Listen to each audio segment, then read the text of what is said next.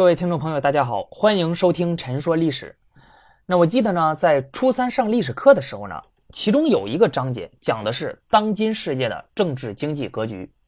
教科书上对此用的词是“一超多强”啊，“一超”指的就是美国，世界上唯一的超级大国。我当时还特意看了一下注释里关于超级大国的定义，那上面说的是在政治、经济、军事等力量上远远超过其他国家的国家。那注意，不是比其他国家强一点，而是要比其他国家强许多，你才能叫超级大国。这个定义我觉得真的是很精准啊，因为。他当时使我对美国的力量瞬间就有了一个非常清晰的认知。那我们都知道，美国建国只有两百多年，还是一个比较年轻的国家。它一开始呢，其实也没有现在这么强大，那都是一点点发展起来的。那对于美国的崛起呢，很多人的关注点一般都在南北战争、一战、二战等这些重大的事件上。但是，国防大学战略研究所副研究员徐其玉老师。在他的《帝国定型》这本书里，却把目光放到了1890年至1900年这十年里。这十年里啊，看似好像是没发生什么太大的事儿啊。我们一般人对美国这十年发生的事儿呢，也没有什么太多的了解。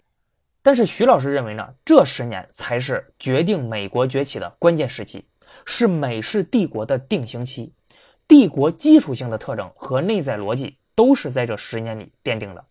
在十九世纪最后的十年中，美国过去一百多年的发展模式已经走到了尽头，整个国家呢都需要战略转型，而美国恰恰就是在这十年里顺利的完成了转型，确立了未来的发展道路和方向，从一个地域性大国基本转变为一个世界性帝国，为之后成为超级大国称霸全球奠定了基础。那么在这十年间到底发生了什么？美国又做了什么呢？现在我们就来聊一下。那十九世纪下半叶是美国历史上经济发展的黄金时期，当时南北内战结束，第二次工业革命开始，西进运动呢也逐步步入了高潮时期，这使得美国的经济迅速发展。到一八九零年，美国的工业产值超过了英国，跃居世界第一。而在农业方面呢，美国成为了世界农业出口第一大国。那虽然在综合国力上还比不上传统的强国啊，像英国、法国等等，但是凭借着在经济方面所取得的举世瞩目的成就，美国已经是世界上举足轻重的大国了。不过，在美国取得这些耀眼的经济成就的背后，其实也蕴含着经济危机。在一八九零年前后，美国的经济增长已经开始放缓了。在农业方面呢，农产品价格普遍下跌，由此呢，还引发了。中西部农民归还贷款的问题，广大的农业区开始出现骚动。而在工业方面呢，随着美国五条横贯大陆的铁路线的建成，美国大规模铁路建设阶段已经接近尾声了，钢铁行业也就失去了它最大的一个消费市场。由此呢，筑路工人和钢铁工人的失业率迅速增长。终于在1893年5月，美国发生了有史以来最严重的经济危机。当时两大巨型铁路公司北太平洋铁路公司和联合太平洋铁路公司先后破产，其他许多的公司也纷纷倒闭，开始裁员。这其中呢，也包括著名发明家爱迪生的公司，他呢被迫解除了他公司将近百分之七十的员工。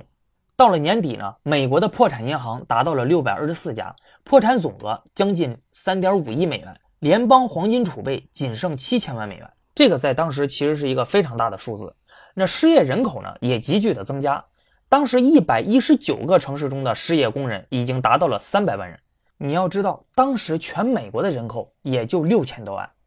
那另外呢，经济危机还使得工人运动迅猛发展，而且社会主义的色彩越来越重。那和欧洲不同，美国工人在政治上一直都是以保守著称的。那一些工会组织。都持改良主义立场，反对阶级斗争和暴力革命。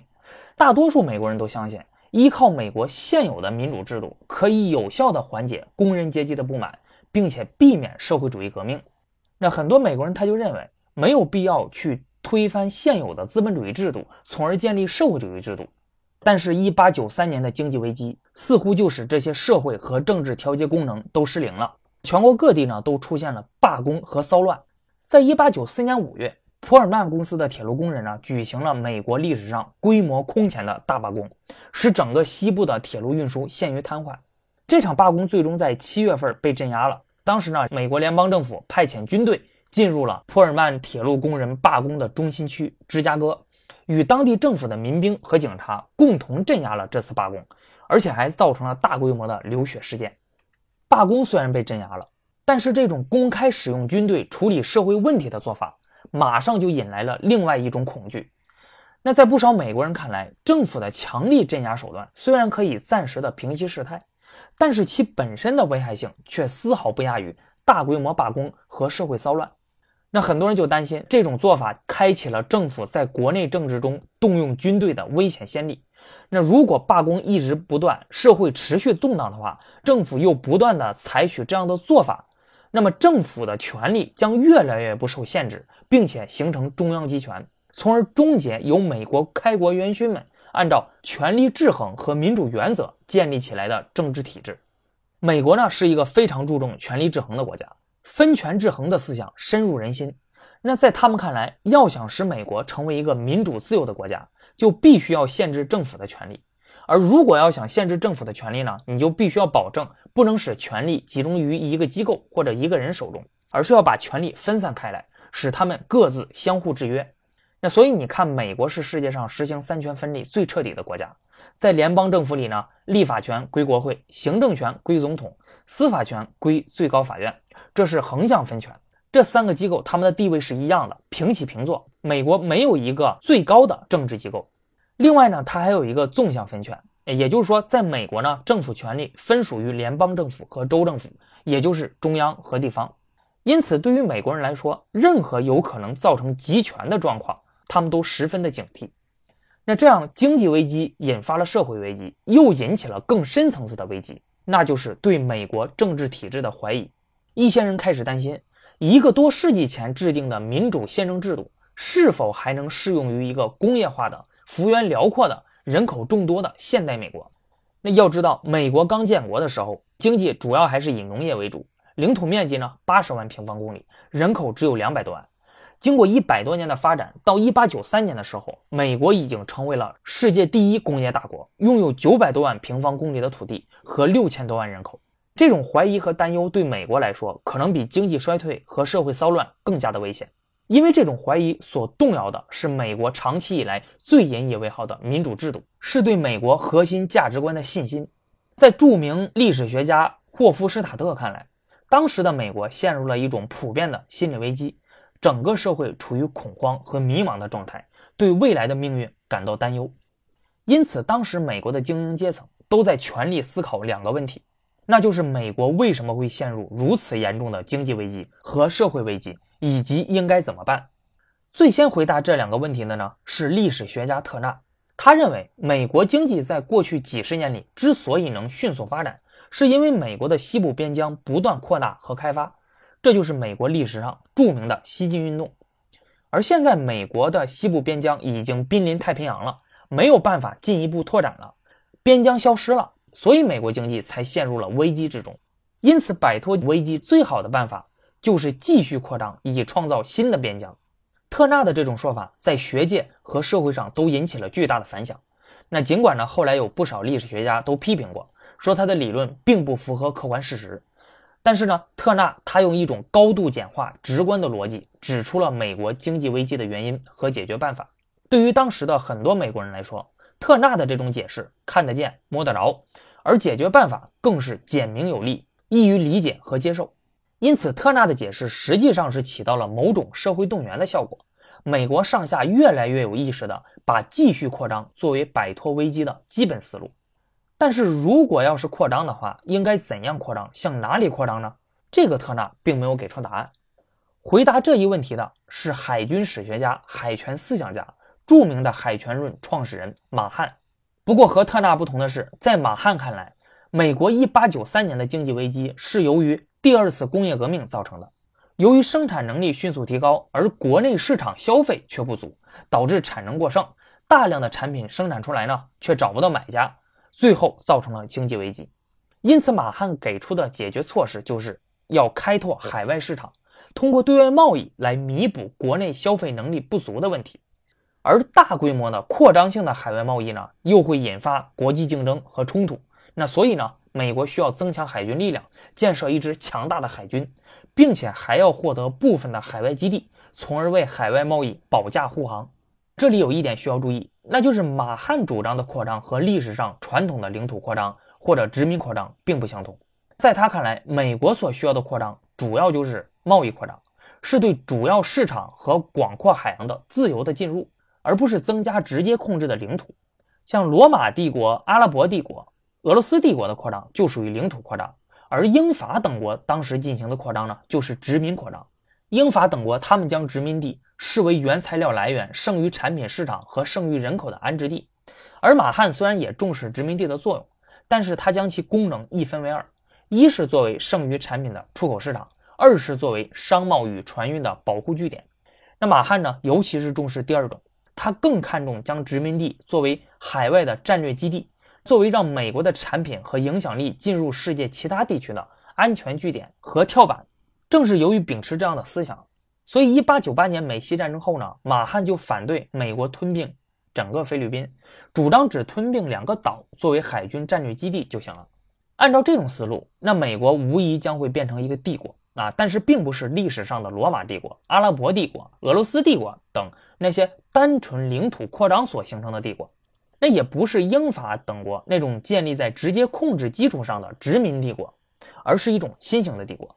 它以强大的生产能力和贸易能力为基础，要求它的商品和影响力能够自由进入世界各地而不受限制，同时尽可能的减少对海外领土的直接控制。